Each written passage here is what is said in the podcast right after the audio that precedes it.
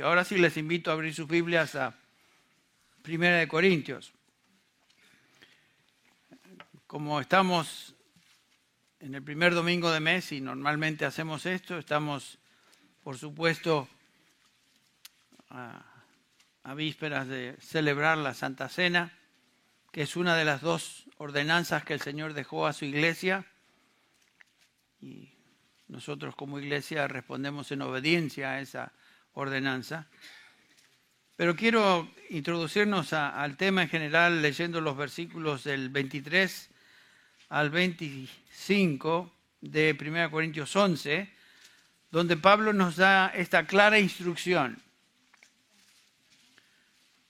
1 Corintios 11, claramente Pablo nos dice, porque yo recibí del Señor lo que también os he enseñado, que el Señor Jesús la noche que fue entregado tomó pan, y habiendo dado gracias, lo partió y dijo, tomad, comed, esto es mi cuerpo que es para vosotros, haced esto en memoria de mí. Asimismo tomó también la copa después de haber cenado, diciendo, esta copa es el nuevo pacto en mi sangre, haced esto todas las veces que la bebierais de mí, en, en memoria de mí, perdón. ¿Por qué celebramos la Santa Cena? Bueno, primero porque el Señor nos manda hacerlo tenemos aquí el mandamiento. También lo hacemos porque cuando celebramos la Santa Cena, cada vez que celebramos la Santa Cena, ya sea el primer domingo de mes o cuando la iglesia se reúne a celebrarla, dice el versículo 26, todas las veces que comierais este pan y bebierais esta copa, la muerte del Señor anunciáis hasta que Él venga. O sea, parte del propósito de la Santa Cena es anunciar, es proclamar tiene un sentido evangelístico, un propósito evangelístico. Y cuando celebramos la Santa Cena o la Cena del Señor, estamos recordando y anunciando el sacrificio de Cristo, la obra de Cristo en la cruz. En esencia estamos proclamando que en Cristo y solamente por medio de Cristo hay salvación. Eh, obviamente estamos pensando en salvación. Eh, ¿Qué salvación? Bueno, la salvación de pecado. Sabemos que el hombre está condenado por su pecado, va en camino a una separación eterna de Dios por causa de su pecado. Y el propósito de la Santa Cena es traer atención a eso y el hecho de que Dios envió a su Hijo al mundo para morir en esa cruz como sustituto de aquellos que Él vino a salvar. Eso es lo que anunciamos. Sabemos que todo ser humano nace en pecado, su naturaleza es pecar, eh, si no lo creen, simplemente observen a los chicos en la medida que crecen. La naturaleza natural, la naturaleza natural, la tendencia natural de todo, de todo niño es justamente ir en contra de lo que es correcto y por supuesto esa es la naturaleza pecaminosa que traemos a este mundo. Sabemos que todo ser humano nace pecador, eh, que todo ser humano eh, se opone a Dios, nos dice claramente Pablo en Romanos 3 que por cuanto todos pecaron, no hay nadie que se escapa aquí, todos pecaron, por lo tanto están destituidos de la gloria de Dios. Pablo nos dice también en ese capítulo 3 de Romanos, dice, por tanto, tanto judíos como griegos están todos bajo el pecado. O sea, no hay quien pueda escapar esa sentencia de Dios sobre el pecado. Y la paga del pecado, claramente nos dice el capítulo 6 de Romanos, es muerte. La paga del pecado es muerte, lo cual implica muerte, por supuesto, física, que fue inmediata del momento que Adán y Eva pecaron, y muerte también espiritual. Entonces, el Nuevo Testamento nos habla de salvación, salvación de pecado. Y eso es lo que celebramos en la Santa Cena hay tres aspectos de la salvación que el Nuevo Testamento nos enseña. En primer lugar, la salvación nos enseña que hay liberación absoluta, absoluta de la condena del pecado. En la justificación.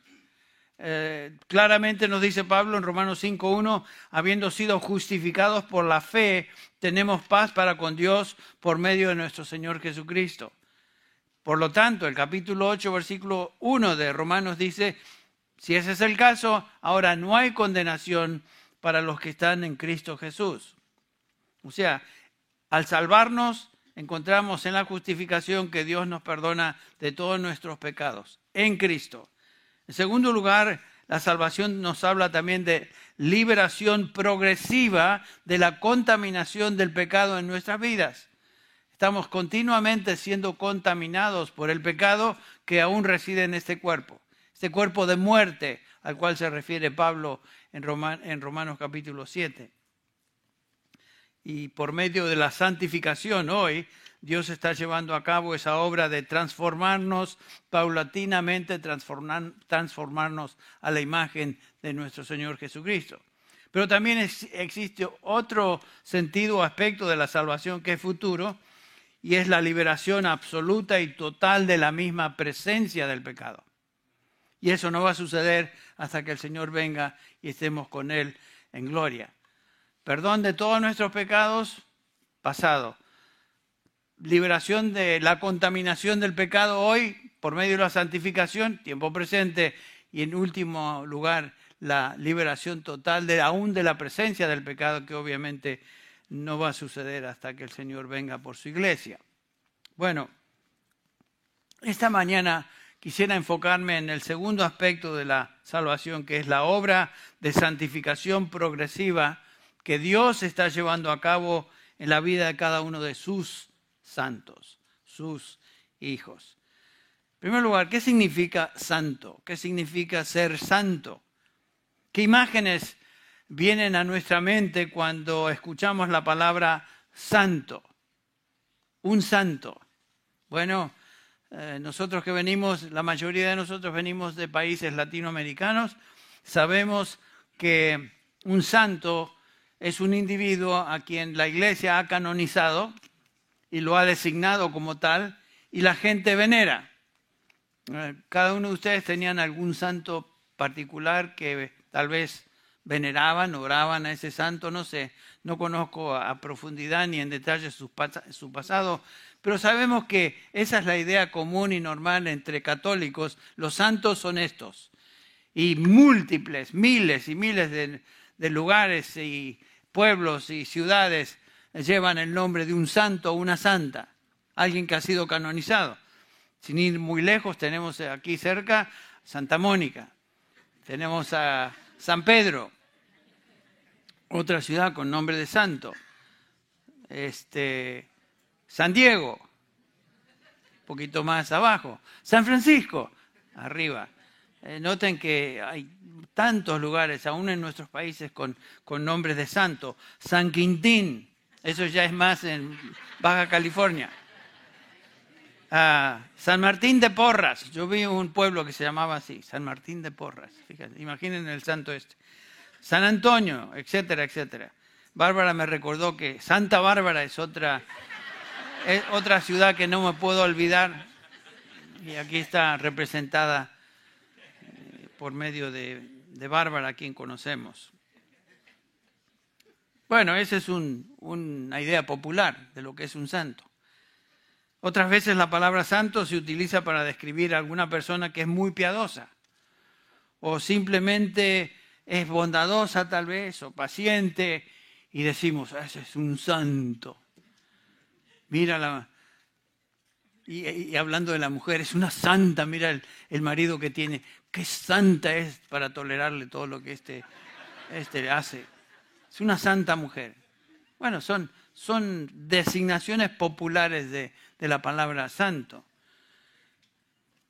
Ninguna de estas ideas, tristemente, se encuentra en la palabra, se encuentra en la Biblia. Eh, entonces, ¿qué quiere decir santo en la, escritura? Y eso es el propósito de nuestra, nuestra meditación en esta mañana, que va a ser conectado con lo que vamos a celebrar en unos minutos. ¿Qué quiere decir santo en la escritura? No toma mucho tiempo al leer el Nuevo Testamento que nos damos cuenta y notamos que una de, las descripciones perdón, más sobresalientes en referencia a un cristiano es justamente esta palabra santo.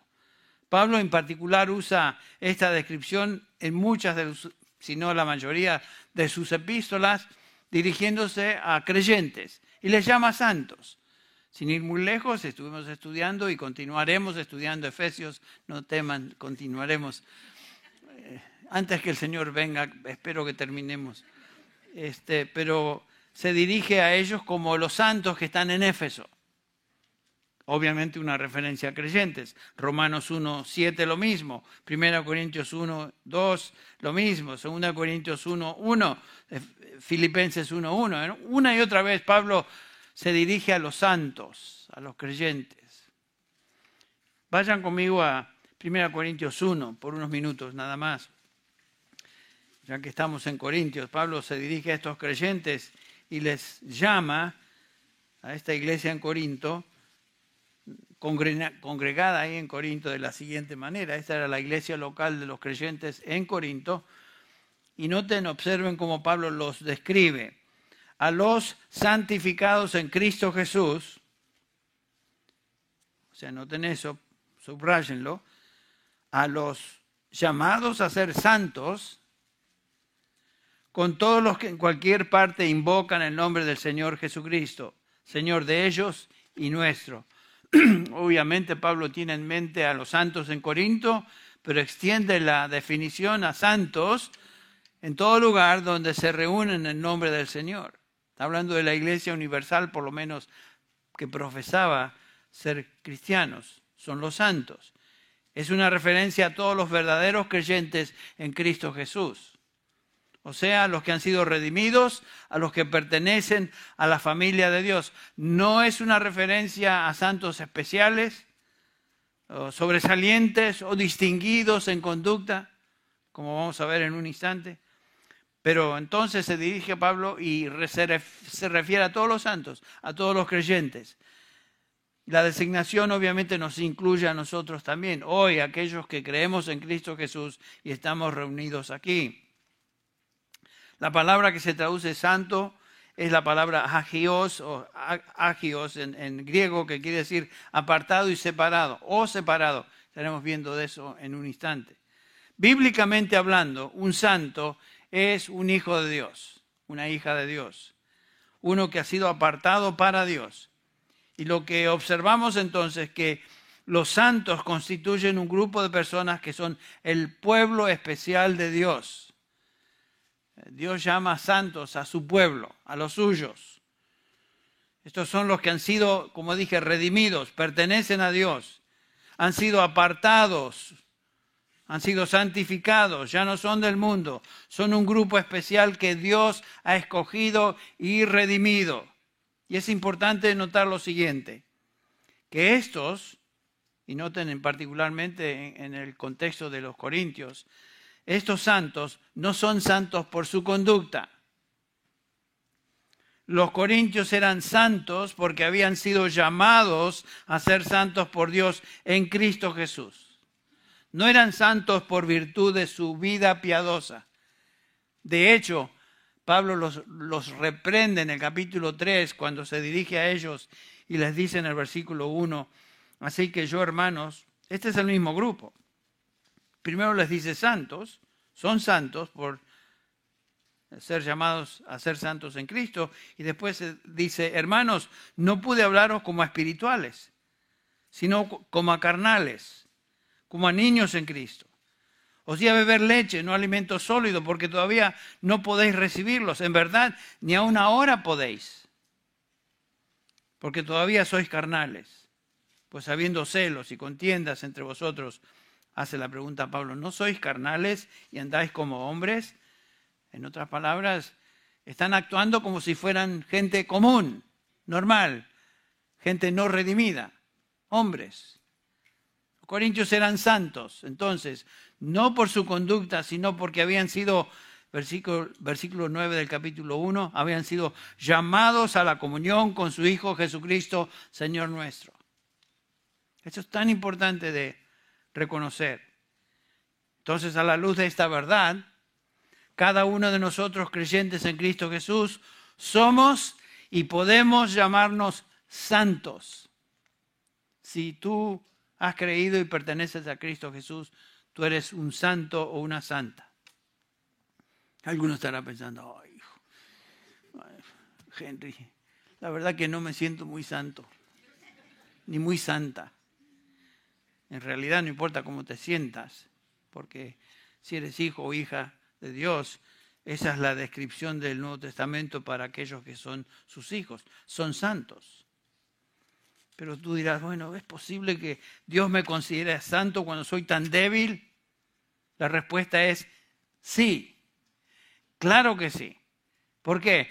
Porque no depende de tu conducta diaria, depende del hecho de que Dios te ha llamado a salvación en Cristo Jesús y por virtud de estar en Cristo Jesús, tú eres santo o santa, separado, apartado por Dios para su servicio, como veremos en un instante. Entonces, si ese es el caso, aunque nos suene gracioso, podríamos llamarnos unos a otros santos, eh, porque lo somos. César Vázquez, le puedo decir San César Vázquez. Y ahí puedes poner ese prefijo delante de tu nombre.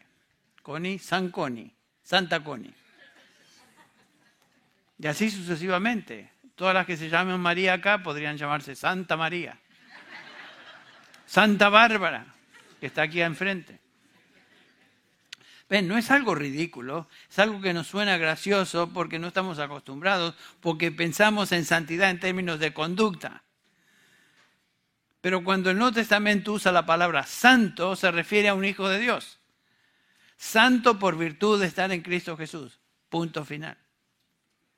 No según la conducta diaria de cada uno. El ejemplo primordial son los corintios, que Pablo les dice carnales. Noten la manera particular como el Señor Jesucristo describe a estos llamados.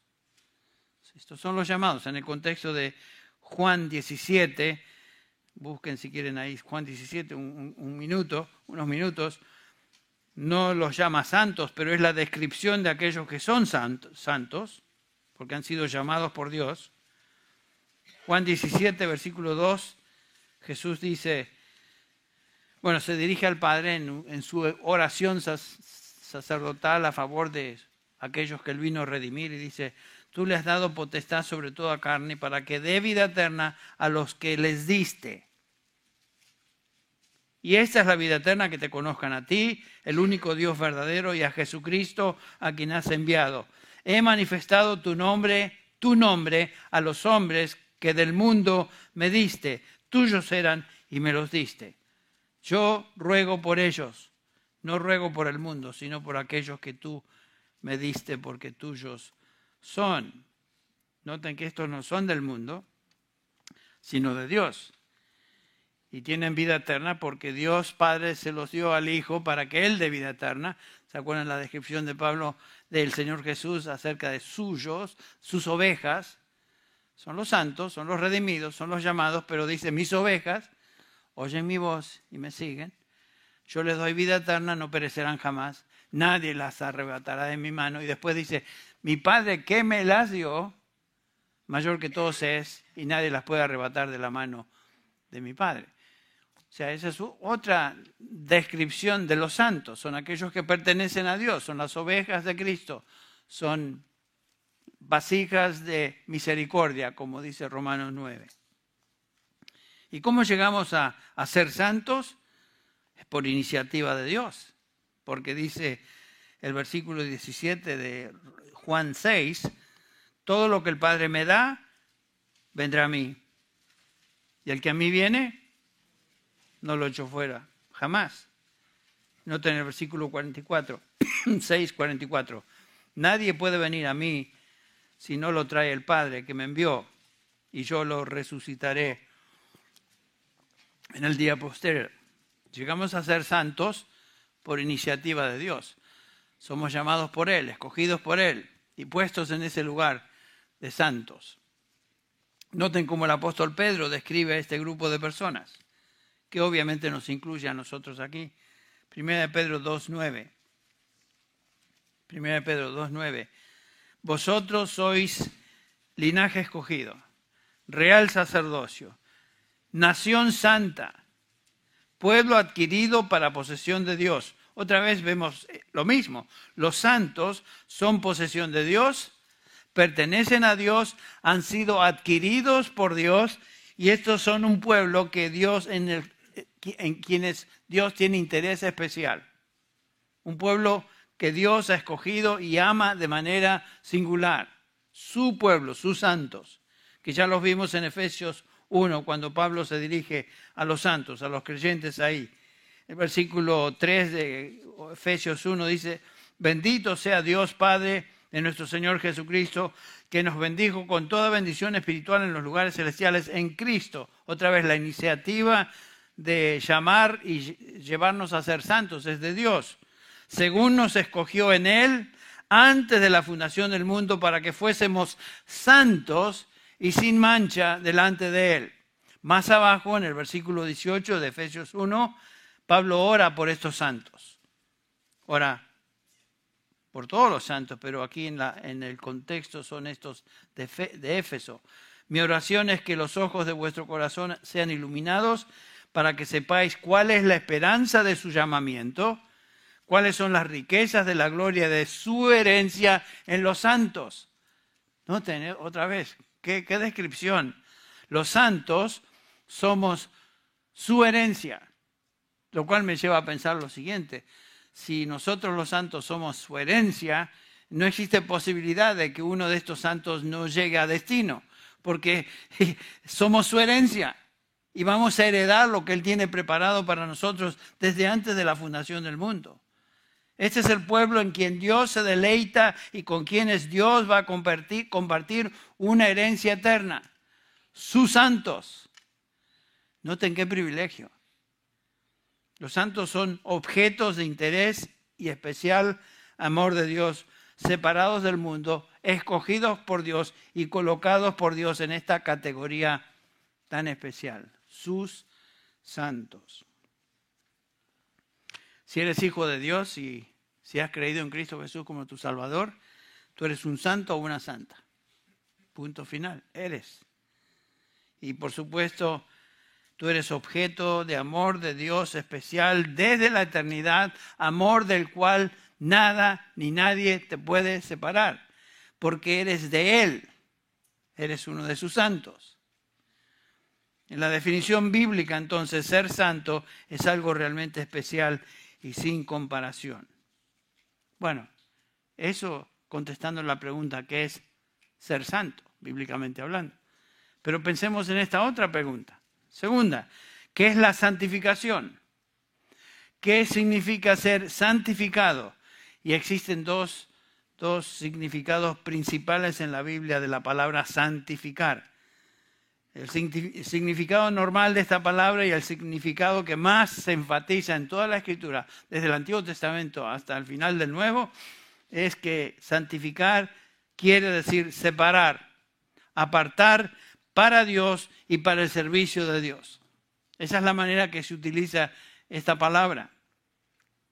En el Antiguo Testamento este término se usaba de esta manera para referirse a personas u objetos que habían, separado, habían sido separados para la adoración de Dios. En el Antiguo Testamento, por ejemplo, el, monte Sinaí era monte santo en ese sentido. Santo que, había algo especial en el monte, no había sido apartado por Dios con una función particular y la función era que en ese monte Dios iba a dar su ley a Moisés. En ese sentido era un monte santo, separado por Dios para uso particular de Dios.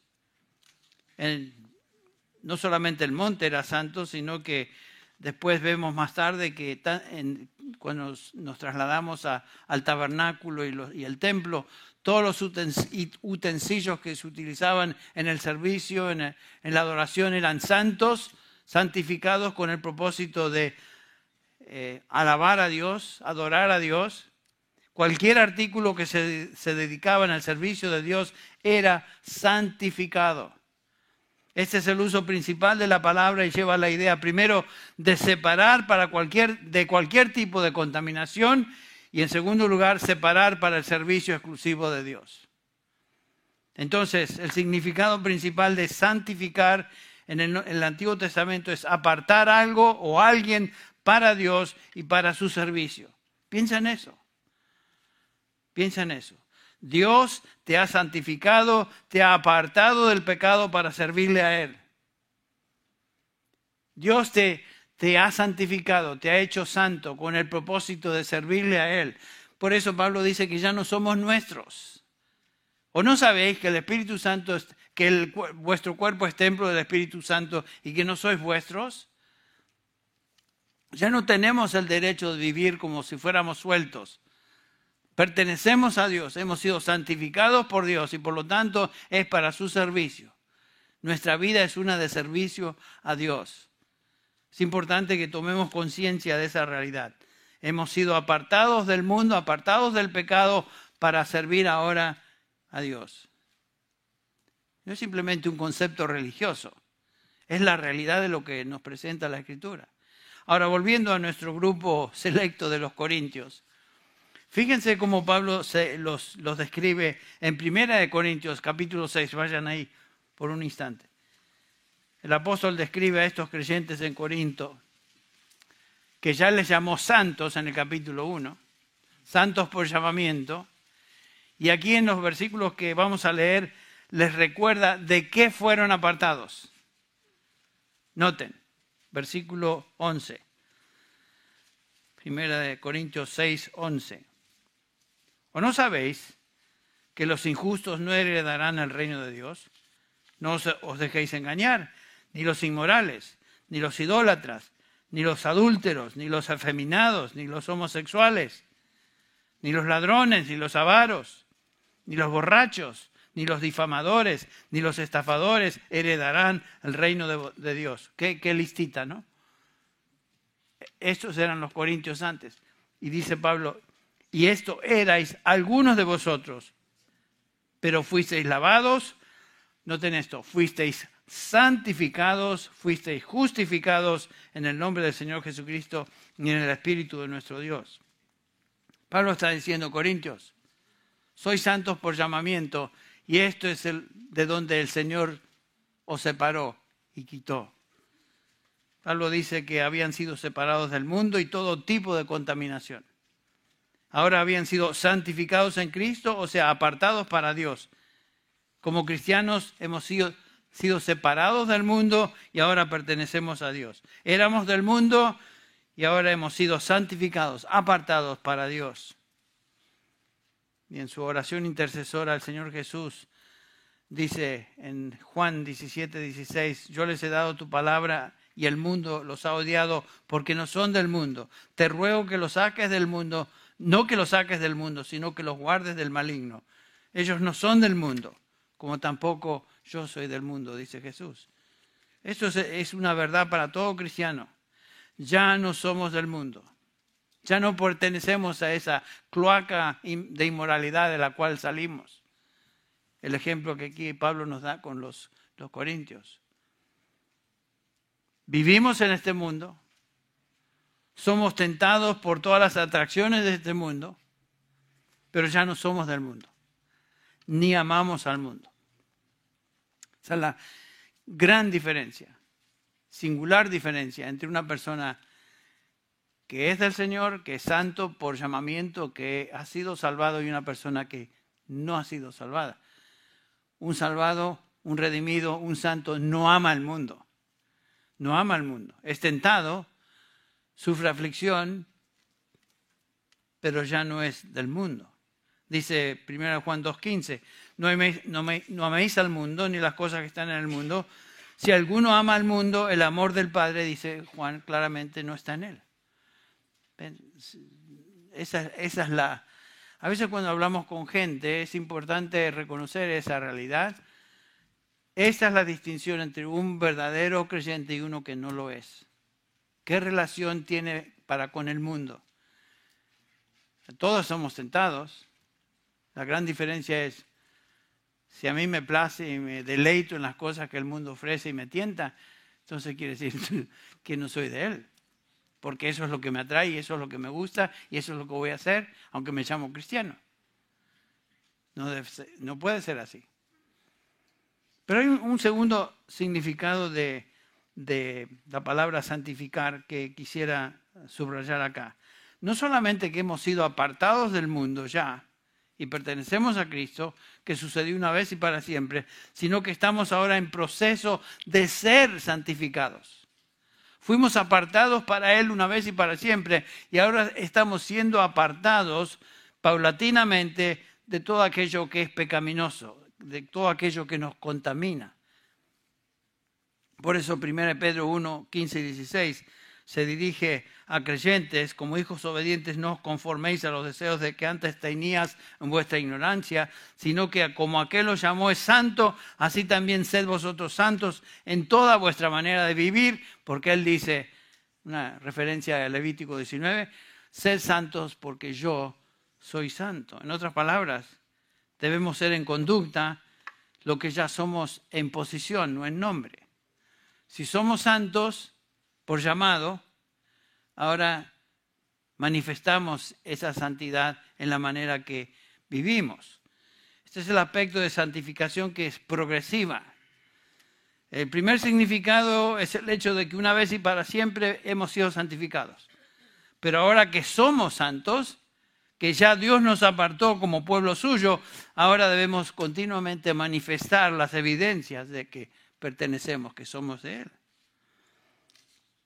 Esta es la realidad a la cual se refiere Juan en 1 Juan 3, 2 al 3, cuando dice, amados, ahora somos hijos de Dios. Es como si dijera, amados, somos santos ahora. Y aún no se ha manifestado lo que habremos de ser, pero sabemos que cuando Él se manifieste, seremos semejantes a Él porque le veremos tal como Él es. Y el versículo que sigue, y todo aquel que tiene esta esperanza puesta en Él, ¿qué pasa? Se purifica a sí mismo, así como Él es puro. O sea, está en proceso de ser santificado. Dios está llevando a cabo la obra de santificación, la obra de purificación en nosotros, conformándonos paulatinamente más y más a la imagen de Cristo, siendo progresivamente transformados.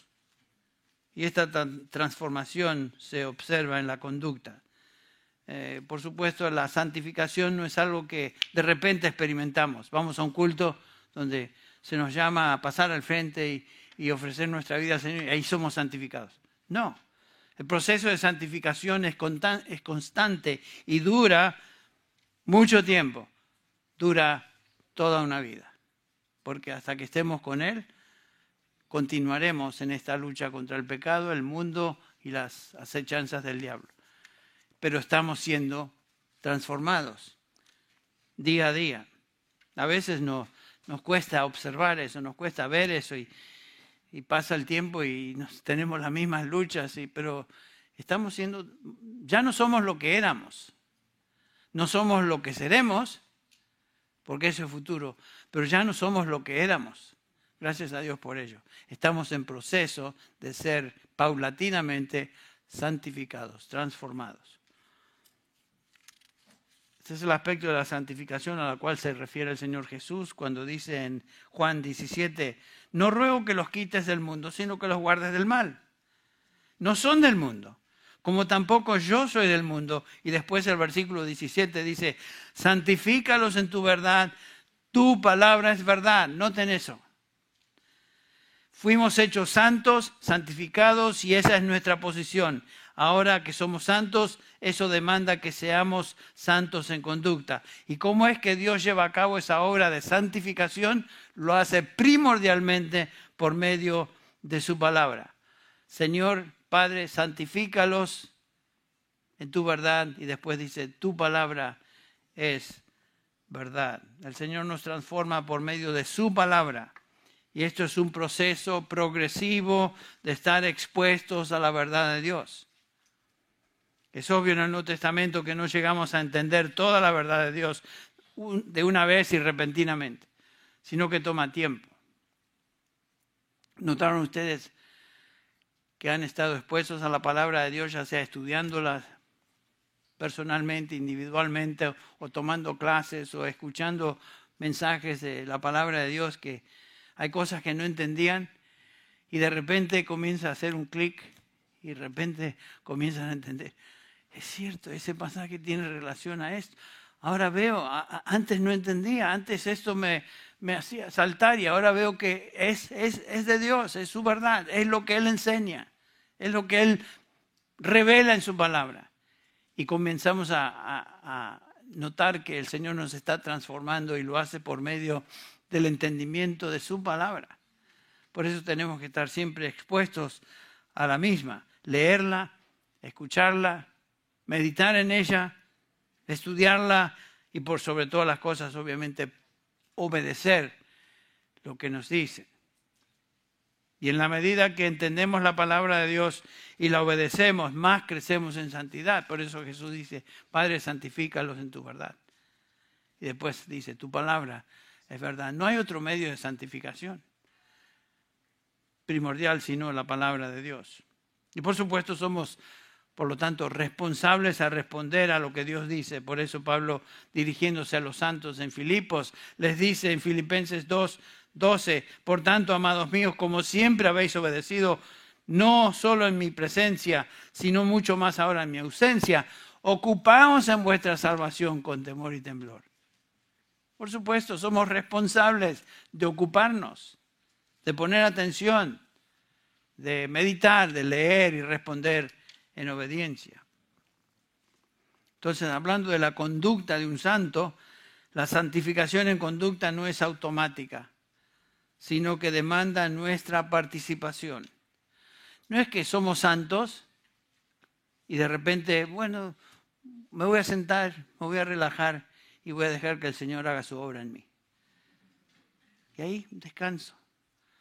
No, esa no es la manera que el Nuevo Testamento nos presenta la santificación. La santificación es algo en la cual nosotros nos involucramos. Dios es quien por su Espíritu nos dio vida. Él es quien produce en nosotros por su Espíritu tanto el querer como el hacer. Pero nosotros nos involucramos en obediencia a lo que Él dice, o sea, nos ocupamos en nuestra salvación con temor y temblor. No es que descansamos. La vida de un cristiano nunca es descanso. Recuerden que vivimos en territorio enemigo. Este mundo pertenece al diablo y a sus secuaces. Dice 1 Juan 5:19 que este mundo está bajo el control del maligno. La gente está bajo el control del maligno. Y cada vez vemos más y más. Observen si no es verdad. Ven las noticias, ven lo que sucede alrededor y cada día más este mundo está bajo el control y las garras del maligno y la gente hace lo que el maligno les manda hacer. E, es una influencia que no he observado en cuarenta y pico de años que soy creyente. Nunca vi esto. Es algo que es, hasta uno dice, es, es, cierto. Nos estamos preparando y todo se está predisponiendo para la venida de aquel que es el, el último enemigo, el anticristo. Cuando eso suceda, el diablo y sus huestes van a estar en control total de lo que aquí sucede. Pero estamos observando paulatinamente y con más intensidad lo que está sucediendo. Si no fuéramos cristianos, tendríamos miedo. Pero no, eso no es de tener miedo, es cuestión de decir, señores, lo que tú estás haciendo y ayúdame en estos últimos días a ser fiel a lo que tú tienes para mí. Porque soy santo. Y porque, lo porque soy santo quiero vivir santamente y crecer en santidad. Ahora, Efesios 4 no quiero pasarme de tiempo porque vamos a celebrar la Santa Cena en unos minutos. Pero ¿cómo nos involucramos en esta obra de transformación? Supongamos que estamos luchando con áreas de debilidad en nuestra vida que nos derrotan. Cualquier tentación, digamos, en el área sexual, en el área de la pornografía o actitudes malas, tales como resentimiento, quejas, enojo, ira, una boca sucia, malos pensamientos, etcétera, etcétera, pudiéramos agregar ahí. Todos tenemos luchas. ¿Cómo podemos tener victoria y ser santos en estas áreas? ¿Qué vamos a hacer? ¿Vamos a simplemente orar y pedir, Señor, quita de mí esta tentación y espero que me la quites? No. No, noten cómo el apóstol Pablo, inspirado por el Espíritu Santo, confronta estas luchas. Vayan conmigo a Efesios 4, rápidamente. Confronta estas luchas en la vida de estos creyentes. Ahí en Éfeso. Capítulo 4 de, Efesios.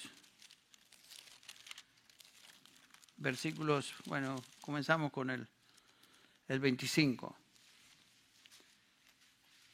Efesios capítulo 4, versículo 25, donde Pablo se dirige a estos creyentes y les dice, vestidos del nuevo hombre. En primer lugar, el versículo 1, ya lo vimos, eh, comienza Pablo diciendo, os ruego que viváis de una manera digna de la vocación con que habéis sido llamados. En otras palabras, sois santos, ahora vivid como tal, vivid santamente. Versículo 24, vestidos del nuevo hombre, creado según Dios en la justicia y santidad de la verdad por lo cual, desechando la mentira, hablad verdad, cada uno con su prójimo, porque somos miembros los unos de los otros. Airaos, pero no pequéis. No se ponga el sol sobre vuestro enojo, ni deis lugar al diablo. El que hurtaba, no hurte más, sino trabaje, haciendo con sus manos lo que, lo que es bueno para que tenga que compartir con aquel que padece necesidad. Ninguna palabra corrompida salga de vuestra boca, sino la que sea buena para la necesaria edificación a fin de dar gracia a los oyentes, etc.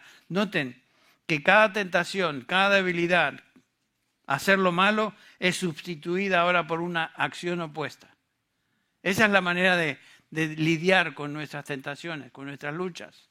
No es simplemente pedirle al Señor que me las quite. ¿Cómo vamos a ser prácticamente santificados ante esa tentación? Pedir que Dios quite el deseo y la inclinación a hacer algo que Él prohíbe, no. Si eres ladrón y tú, no es que eres ahora, si eres del Señor, pero si esa era tu, debilidad y, y vivías hurtando, vivías, Pablo dice, miren, yo me dirijo a santos, aquellos que han sido transformados por el Espíritu de Dios, que el Espíritu de Dios reside en ellos, por lo tanto tienen el poder para responder en obediencia. ¿Hurtabas? No hurtes más. Esa es la manera. Eh, eras ah, más aún, como lo mencionó Santi el domingo pasado, creo que fue, deja de hacer eso, más reemplaza esa acción pecaminosa con el trabajo. En lugar de hurtar, ponte a trabajar. Y no solamente eso, sino que va un paso más allá. Trabaja para dar a aquellos que tienen necesidad. Es una transformación total. Lo mismo sucede con las, malas palabras. En el capítulo 4, versículo 29. No salga de vuestra boca ninguna mala, palabra mala. ¿Tienes problemas siendo boca sucia? ¿Qué vas a hacer? Ay, Señor, quítame, que yo no quiera, diga malas palabras. Déjate de decir malas palabras. Ese es lo que Pablo dice. No te pongas a orar al respecto. Deja de hacerlo. Y en lugar, sustituye esas palabras por palabras que traigan edificación a otros. Esa, es la manera de lidiar con esto. Eh, mentiras. Versículo 25, es lo mismo. Dejad a un lado la falsedad. Hablad verdad cada uno con su prójimo. ¿Eres mentiroso? Déjate de decir mentiras. Habla la verdad. Este es un área de, debilidad muy común en nuestro ambiente latinoamericano. Yo creo que una de las debilidades más comunes es mentir. Mentir a todo nivel. Y si no mentimos así descaradamente, torcer todo de tal manera que decimos realmente algo que no es del todo correcto, verdad. Se, se observa, se ve, conozco. Entonces, ¿Qué vas a hacer al respecto? ¿Vas a orar? Bueno, no está mal que ores, pero deja de mentir, es lo que está diciendo Pablo. En lugar de mentir, di la verdad, habla la verdad. Y lo mismo sucede con todo tipo de tentación. Tienes tentación a pensar cosas feas, horribles, malos pensamientos, pornografía, lo que sea. Huí de la, de la pornografía, huí de la fornicación, dice Pablo, y en su lugar transforma tu mente con palabras que eh, eh, pensamientos que sean dignos de Dios, dice Pablo en Filipenses 4:8, todo lo verdadero, todo lo bueno, todo lo que es de buen nombre, todo lo que es puro, en esto pensad. Tienes problemas con tu mente divagando y pensando cosas que no debes. Debes. Observa esta lista en Filipenses 4:8. Pablo se dirige a hijos de Dios. Estos son hombres y mujeres que pertenecen a Dios, con las mismas luchas y tentaciones que nosotros tenemos. nuestras tentaciones no son únicas. Primera de Pedro 5.9 nos dice que las mismas tentaciones se van cumpliendo en todos vuestros hermanos alrededor del mundo. No estamos solos. Bueno, en resumen, el Nuevo Testamento nos enseña que en Cristo somos nuevas criaturas y que somos santos y que debemos vivir de acuerdo a lo que somos. Alguno dirá, bueno, Henry, me cuesta tanto vivir como santo. Yo veo a otros creyentes en nuestra congregación, otros hijos de Dios, sí son santos, pero yo no soy tan santo. Déjame ayudarte con eso, animarte con esta realidad. El apóstol Juan, Juan subraya esto en 1 de Juan 2, del 12 al 14. Hay diferentes grados de crecimiento y santidad. No todos crecemos de la misma manera y a la misma velocidad, es lo que está diciendo Juan. Primera de Juan 2, 12. Os escribo a vosotros, hijitos, porque vuestros pecados os han sido perdonados por su nombre. Esa palabra hijitos quiere decir eh, de Dios. Son hijos de Dios, son santos. Os escribo a vosotros, padres, os escribo a vosotros jóvenes, os escribo a vosotros niños. Lo que está diciendo el apóstol Juan es que todos somos hijos de Dios, todos hemos sido perdonados de nuestros pecados, pero hay diferencia en el crecimiento y madurez de cada uno de nosotros. No todos crecemos a la misma velocidad. Noten que todos los creyentes son hijos de Dios, hijitos, y sus pecados han sido perdonados, pero no todos los cristianos se encuentran en la misma etapa de crecimiento o santidad. Algunos son niños en la fe, como aquí lo vemos, otros son jóvenes, otros son padres. Así nosotros también hoy aquí.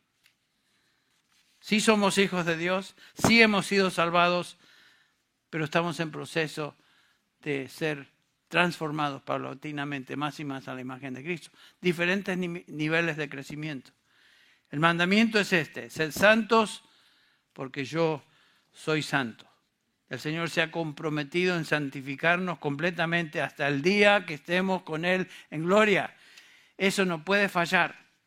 Por eso Pablo en Efesios 5, 25 al 27 dice, Cristo amó a la iglesia y se entregó a sí mismo por ella para santificarla. Nosotros, habiendo purificado, habiéndola purificado en el lavamiento del agua por la palabra, a fin de presentársela a sí mismo una iglesia gloriosa, que no tuviese mancha, ni arruga, ni cosa semejante, sino que fuese santa y sin mancha.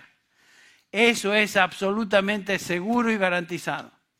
El Señor está santificando y santificará completamente a su iglesia. Seremos tal como Él es. El que comenzó la buena obra en nosotros, promesa, la perfeccionará hasta el día de Jesucristo. Firmado Dios. Imagínense. Somos santos por llamado de Dios. Estamos siendo separados, estamos siendo santificados, cambiados conforme a la imagen de su Hijo día tras día. Y algún día llegaremos a ser como Él. Nada ni nadie puede frustrar eso. Demos gracias a Dios por esa realidad. Y lo que vamos a celebrar ahora en la cena del Señor, estamos recordando justamente esa obra de salvación también en la santificación. Y es algo que nosotros queremos hoy en una manera especial meditar. Voy a pedir a mis hermanos que van a ayudarnos con repartir los elementos, que pasen por favor al frente y vamos a juntos a disponernos a participar de el recordatorio y el anuncio de esta gran obra de salvación que el Señor ha hecho, ha llevado a cabo y continúa llevando a cabo en cada uno de nosotros.